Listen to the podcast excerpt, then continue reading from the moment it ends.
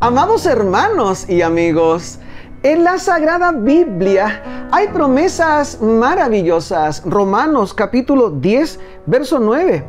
Si confiesas con tu boca que Jesús es el Señor y crees en tu corazón que Dios lo levantó de entre los muertos, serás salvo.